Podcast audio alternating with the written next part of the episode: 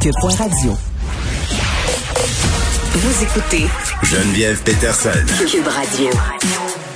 J'ai toujours trouvé que la télémédecine, c'était une invention absolument géniale. Surtout comme mère de famille, là, des fois, j'avais l'impression d'aller chez le médecin. Tu sais, au bout de trois enfants, là, euh, il y a certaines affaires, je sais c'est quoi. Tu sais, je sais qu'il fait une otite, je sais que mon enfant a possiblement, euh, je sais pas moi, X maladie parce que je l'ai vu 800 fois et de devoir aller chez le médecin en présentiel, me le faire valider pour avoir une prescription. Je me disais, tout ça pourrait être plus rapide en téléconsultation. Et avec la pandémie, la téléconsultation, c'est devenu en quelque sorte une obligation. Plusieurs médecins euh, pour qui, bon, c'était relativement nouveau, mais on n'a pas eu le choix de le faire. Ce qui était une très bonne nouvelle, ça nous a permis d'avoir accès à des soins de santé alors que c'était de se présenter en clinique.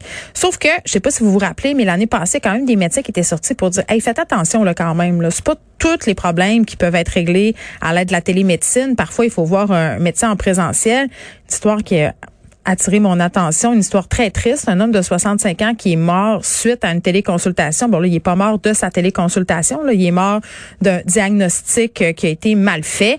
Euh, il y avait des problèmes cardiaques, donc il est décédé d'une tamponnade cardiaque. Il se plaignait euh, de mal de ventre. Donc, tu regardes ça, ça fait peur. Puis tu te dis, bon, y a-tu des médecins qui en profitent un peu de la pandémie puis qui travaillent pas en présentiel alors qu'ils le devraient? Ça inquiète le Collège des médecins. Ça inquiète plusieurs médecins omnipatriciens. On parle avec docteur Marc-André Amiot, qui est vice-président de la Fédération des médecins omnipraticiens du Québec. Monsieur Amiot, bonjour. Bonjour. Bon, la téléconsultation, là, c'est quand même un progrès, c'est le fun, mais on peut pas utiliser ça à tout vent, là.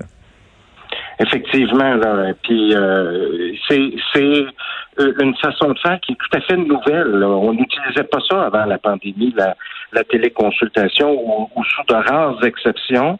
Il faut bien comprendre que dans le temps dans, la période de pandémie, cette téléconsultation-là est, devenue un peu obligatoire parce que euh, la santé publique là, nous a quand même demandé de, de, de, de, ne pas voir certaines catégories de patients dans nos cliniques médicales. Donc là, il y a un contexte particulier à la pandémie de cette téléconsultation-là. Par exemple, si vous faites de la fièvre, si vous toussez, si vous avez euh, un mal de gorge, si vous avez le nez qui coule, congestion, c'est des symptômes qui peuvent s'apparenter au COVID, ça. Et, on a dit, on nous a donné la directive, vous ne voyez pas ces patients-là. Puis il y en a d'autres symptômes, là. la céphalée, des douleurs musculaires, des mm-hmm. diarrhées. Vous ne voyez pas ces patients-là dans vos cliniques médicales, justement parce qu'on ne peut pas contaminer vos autres patients dans les cliniques médicales. Ouais. Ceci, alors ces patients-là, on, les voit au téléphone et on les réfère après dans des cliniques qu'on a ouvertes spécialement pour ça, des cliniques CDE, des cliniques désignées d'évaluation. Ce pas des cliniques de dépistage COVID. Là. Ce sont des cliniques où des médecins omnipraticiens comme moi, on, travaille. Puis parfois, je vois des patients à la clinique CDE qui me disent, ben mon docteur, il voulait pas me voir. C'est pas qu'il voulait pas vous voir, je dois leur expliquer. C'est pas qu'il voulait pas vous voir, mais compte tenu des symptômes que vous avez, on doit vous voir dans une clinique spécialisée. En, passant, on a juste hâte que tout ça s'arrête, puis de revenir à la normale. Puis effectivement, c'est malheureux ce qui est arrivé, euh, euh, la, situation auquel vous faites référence. Euh, c'est toujours triste quand on voit ça. C'est pas ça qu'on souhaite comme médecin.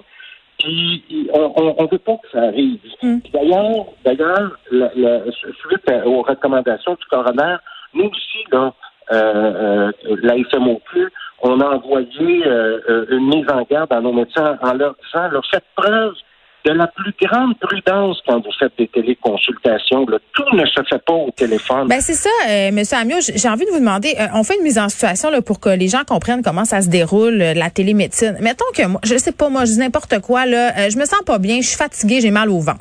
Là, je décide de faire, d'appeler mon médecin, puis on me donne rendez-vous pour une téléconsultation. Comment ça se passe?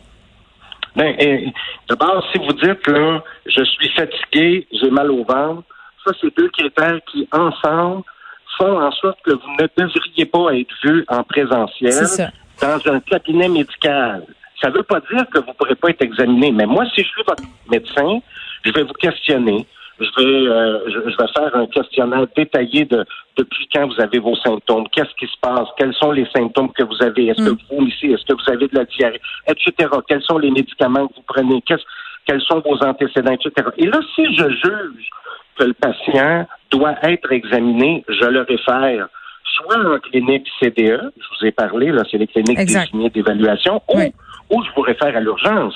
Si j'ai un patient qui me donne des symptômes inquiétants, qui a de la difficulté à me parler au téléphone parce qu'il est essoufflé, puis, euh, puis je le connais, c'est mon patient, il n'est pas essoufflé comme ça d'habitude, mais là, je vais lui dire, ben, écoutez, aller à l'urgence ou appeler l'ambulance et aller à l'urgence. C'est mm. comme ça que ça se passe. Ben oui, puis en même temps, euh, docteur Amy, j'ai envie de dire, ça doit pas être évident de diagnostiquer des gens à distance. Là. Non seulement on peut pas tâter les personnes en bon français, euh, mais c'est pas tout le monde qui est super champion d'en décrire ses symptômes. Mettons que je pense à mon père, là, il va être j'ai mal là, j'ai mal c'est un monsieur. c'est comme des fois, c'est pas évident.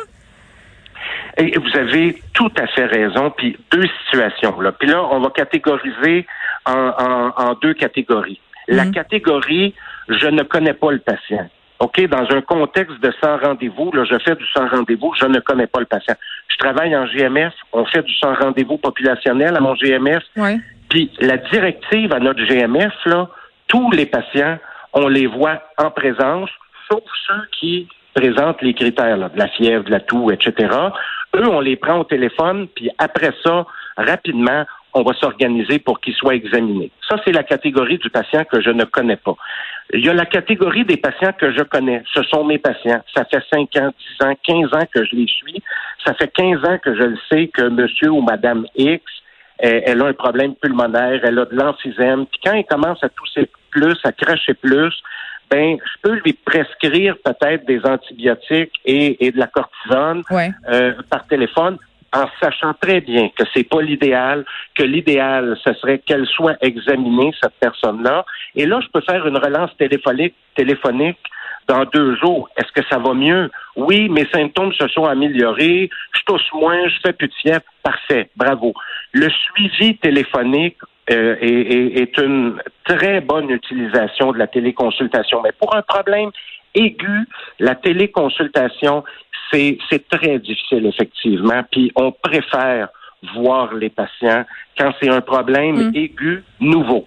Oui, le Collège des médecins, quand même, à mot couvert, un peu dit, en tout cas, c'est mon interprétation, docteur Amiot, vous me direz si je suis dans le champ, là, euh, mais qu'il y avait peut-être certains médecins qui prolongeaient un peu trop hein, euh, cette idée de téléconsultation. on était, en tout cas, moi, j'étais sur cette impression que des médecins avaient peut-être euh, tendance à se la couler douce parce que c'est c'est plus facile peut-être faire de la téléconsultation puis on facture la même affaire.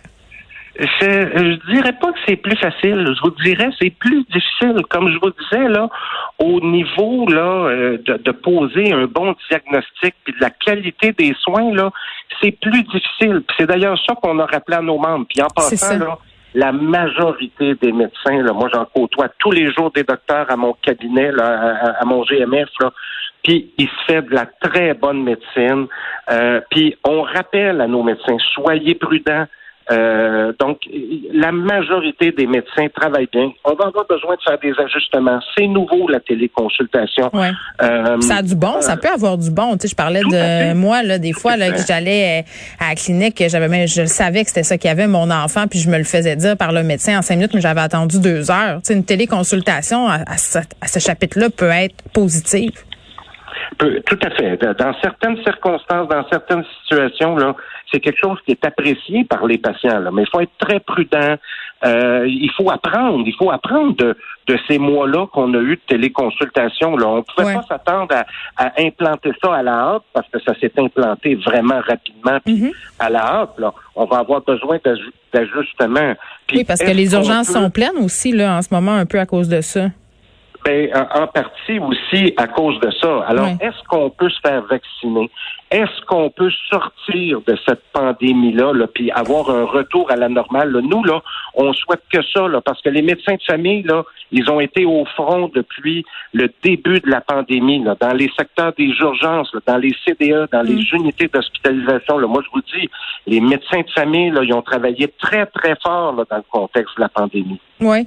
Eh, en terminant, docteur Hamel, j'ai vu passer un article sur lequel on avait de la misère au niveau des étudiants en médecine de, les convaincre de devenir médecin de famille, de devenir omnipraticien. Pourquoi? Ah, ça, c'est une grande tristesse. Là. Ça, là, ça m'attriste énormément ben de voir que la médecine familiale est boudée, puis c'est extrêmement inquiétant. C'est préoccupant, c'est inquiétant pour la relève. Là. Ça, là, il y a 75 postes au Québec qui n'ont pas été comblés en médecine familiale cette année. Là. Mm. Bon, les, les raisons, elles sont multiples. On est en train d'analyser quels sont ces, ces facteurs-là. Puis il, il faut, et, et c'est extrêmement important qu'on s'attarde rapidement à ça pour apporter les correctifs nécessaires. Mais avant de poser des actions, il faut poser un bon diagnostic. Hein. Ça, c'est un peu comme la médecine. Il faut poser un bon diagnostic. Là, on est en train de faire une réflexion, là, puis de questionner les étudiants, puis de questionner les résidents. là. Qu'est-ce Ben- qui fait que la médecine familiale, parce que... Mais là, l'argent, Monsieur ans- Amiot, l'argent, je veux dire, ça Ben- fait partie des raisons.